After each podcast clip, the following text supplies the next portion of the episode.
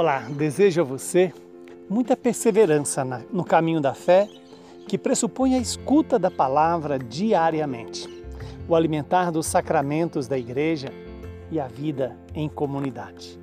O evangelho de hoje é Marcos 8, 22 a 26. Naquele tempo, Jesus e os seus discípulos chegaram a Betsaida. Algumas pessoas trouxeram-lhe um cego e pediram a Jesus que o tocasse. Jesus pegou o cego pela mão, levou-o para fora do povoado, cuspiu nos, nos olhos dele, colocou as mãos sobre ele e perguntou: Estás vendo alguma coisa? O homem levantou os olhos e disse: Estou vendo os homens. Eles parecem árvores que andam. Então Jesus colocou de novo as mãos sobre os olhos dele e ele passou a enxergar claramente ficou curado e enxergava todas as coisas com nitidez. Jesus mandou o homem ir para casa e lhe disse: Não entres no povoado.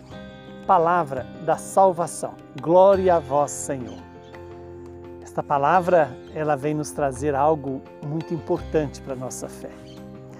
O curar a cegueira significa dar um direcionamento da vida de alguém.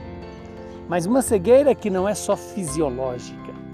Aqui Jesus quer curar todos os homens da cegueira espiritual, da cegueira que nos impede de ver Deus nas pessoas, nos acontecimentos do dia a dia, nas dificuldades, nos faz ver. É isso que Jesus quer nos fazer, ver Deus em todos os momentos da nossa vida mas não com os olhos da carne, mas com os olhos do Espírito, com os olhos do coração, com os olhos da alma. E veja que Jesus, ao ser suplicado para curar aquele homem, ele tira aquele homem do povoado, usa da saliva, que é sempre a expressão da palavra, da palavra que ilumina, que cura, que santifica, que perdoa, da palavra que se compromete com o outro. Impõe as mãos e, no primeiro momento, aquele homem vê os homens como árvores. Depois, Jesus novamente impõe as mãos sobre os olhos dele e ele então passou a enxergar claramente. Enxergar aqui é fruto da fé, mas é também uma experiência de conversão revela que o processo de cura, o processo de conversão de cada um de nós é um processo progressivo. Muitas vezes nós queremos ver imediatamente tudo. E às vezes Deus nos permite ver algo temporário para nos dar também a perseverança no processo de relacionamento profundo com Jesus.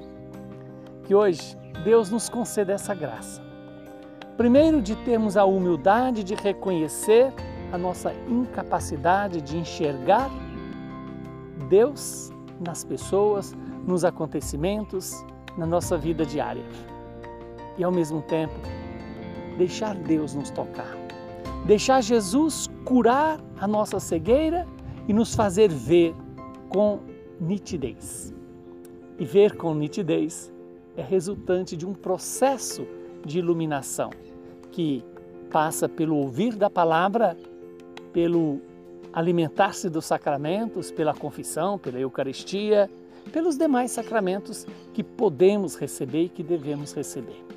Que o Deus Todo-Poderoso nos abençoe, nos santifique, nos livre de toda cegueira e nos conceda a perseverança em deixar Jesus impor sobre nós as suas mãos e nos iluminar com a Sua palavra. Abençoe-nos o Deus que é Pai, Filho e Espírito Santo. Saúde e paz para você.